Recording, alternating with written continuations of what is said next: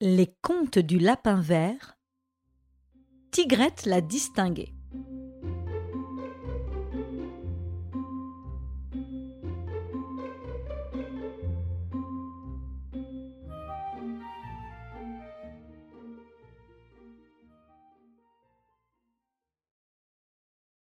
Tigrette se trouvait distinguée, élégante et supérieure. Aussi méprisait-elle les habitants de la basse-cour au milieu desquels elle était obligée de vivre?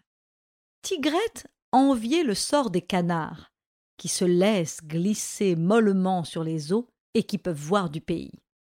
Au fait, pensa un jour la poulette distinguée, pourquoi n'irais-je pas sur l'eau?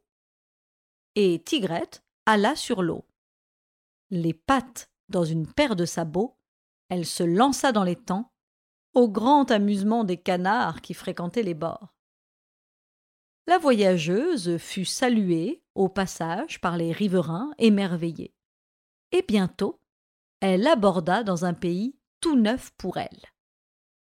Oh, je suis comme la reine de l'endroit s'écria Tigrette. Et personne pour me disputer ma royauté. Elle se trompait. Au détour d'un chemin, elle rencontra un chat sauvage qui se mit à sa poursuite. Fort heureusement pour Tigrette, elle avait des ailes qui la firent échapper à ce danger. Plus loin, ce fut un renard affamé qui lui donna la chasse. Oh, quel chien de pays On ne peut pas être tranquille pendant une minute se dit Tigrette, impressionnée par le lieu sauvage et mal habité. La nuit, notre distinguée poulette dormait dans le voisinage d'un écureuil et d'un hibou. La présence de ces animaux qu'elle ne connaissait pas lui procura une peur bleue et lui fit passer une nuit blanche. Oh non, décidément, la distinction n'impressionne pas les rustres et les sauvages, pensa la poulette. Vite, retournons à l'étang. Tigrette voulut rentrer dans ses sabots. Malheureusement, ceux-ci étaient partis à la dérive. Deux canards, qui se trouvaient là, lui offrirent leurs bons offices pour la rapatrier. Tigrette s'installa sur le dos des oiseaux aquatiques et le voyage commença sans incident.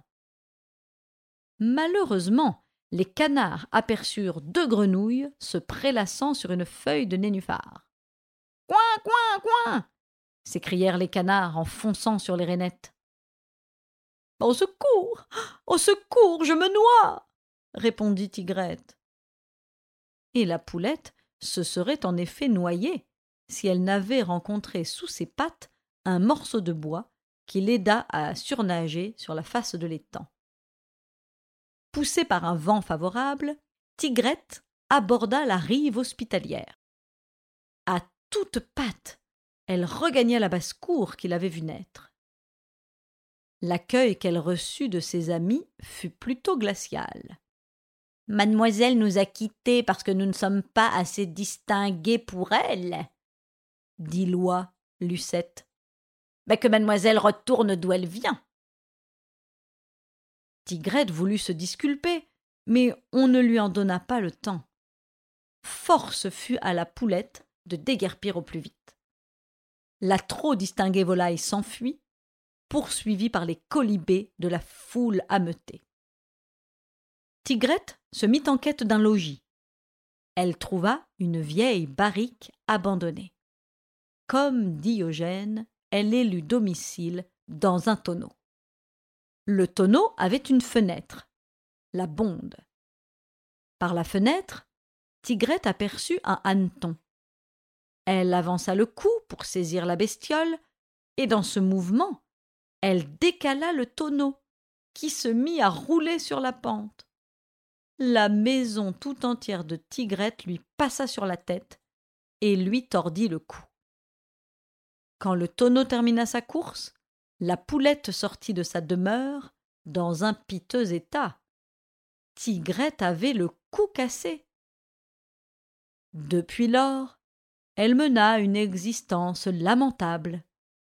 Ses amis, qui l'avaient chassée, eurent pitié d'elle, et comme elle ne pouvait picorer, ils la nourrirent en lui apportant les aliments jusqu'à son bec. Tantôt sa tête tombait en avant, tantôt sur le côté, tantôt en arrière. Il lui arrivait de se cogner à des obstacles qu'elle n'avait pu apercevoir. Médor eut pitié d'elle. Il résolut de la guérir. Au moyen d'un tuteur, il lui maintint le cou dans sa position naturelle, et Tigrette put picorer.